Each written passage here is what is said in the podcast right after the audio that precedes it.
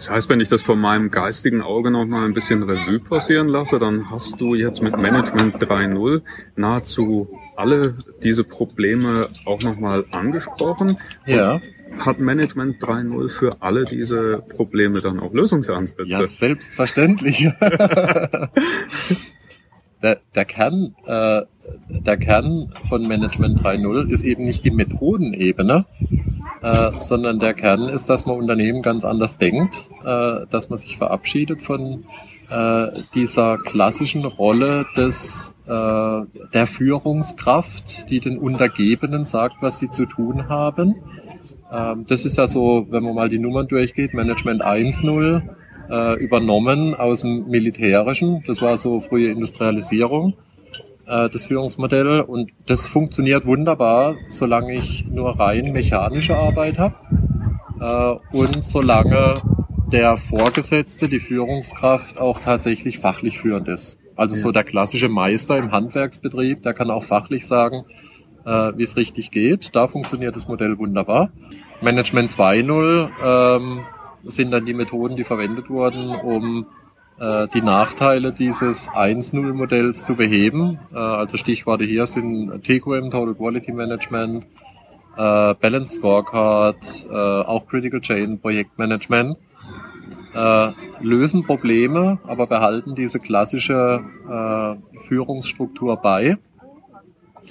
Und in Management 3.0 ähm, geht man jetzt einen Schritt weiter und ähm, ersetzt die klassische Pyramide, das klassische Top-Down-Vorgehen, ähm, insofern als tatsächlich auch Managemententscheidungen auf breiter Basis an alle Mitarbeiter ja noch nicht mal delegiert werden, sondern von allen Mitarbeitern wahrgenommen werden. Mhm.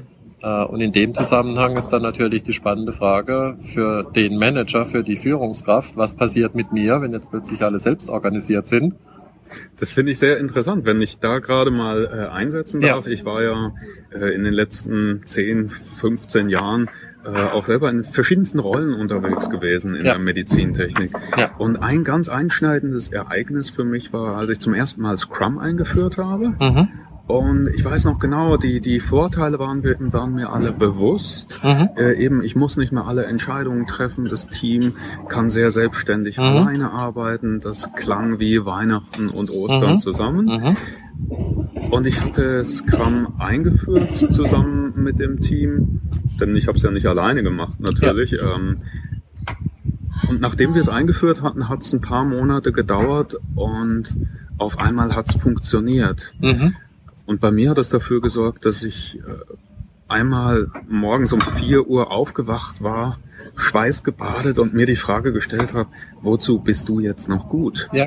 Und ich glaube, diese Frage ähm, stellen sich viele Führungskräfte, ja. auch gerade in so einer äh, Umgestaltungsphase, wenn es wirklich zu ganz neuen Methoden geht. Ja. Ähm, die eben über das rein methodische und handhabbare mhm. und kontrollierbare mhm. drüber hinausgehen und wo auch die eigene Rolle mhm. nochmal völlig neu überdacht werden muss. Mhm. Wie geht Management 3.0 mit diesen Ängsten um?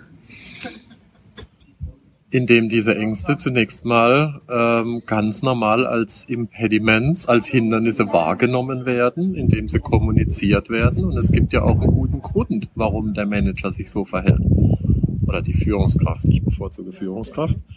Ähm, zum einen ist es das, was wir schon immer gehört haben.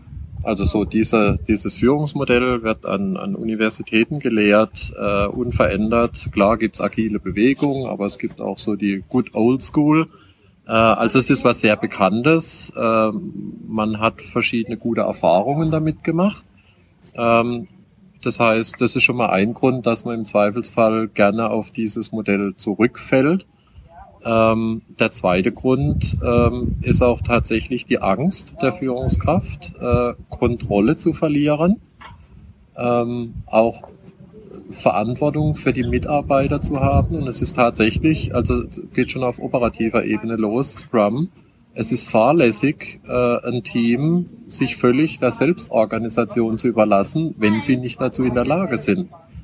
Ähm, also die Mitarbeiter müssen überhaupt erstmal lernen zu kommunizieren, mit Konflikten umzugehen, äh, bevor man sie wirklich völlig von der Leine lassen kann, ohne Führung. Ja, und auch da wieder ein, ein Beispiel ja. aus meiner Erfahrungswelt. Das ist ein verdammt komisches Gefühl als Manager-Führungskraft, das erste Mal aus einer äh, aus einem Scrum-Meeting ausgeschlossen zu werden, ja. aus einer Retro ja. rausgeschmissen zu werden, weil es um Belange des Teams geht. Ja. Ähm, da, da findet wirklich was statt mhm. äh, im eigenen Kopf auch, weil, mhm. weil die Rolle sich auf einmal komplett verändert. Ja.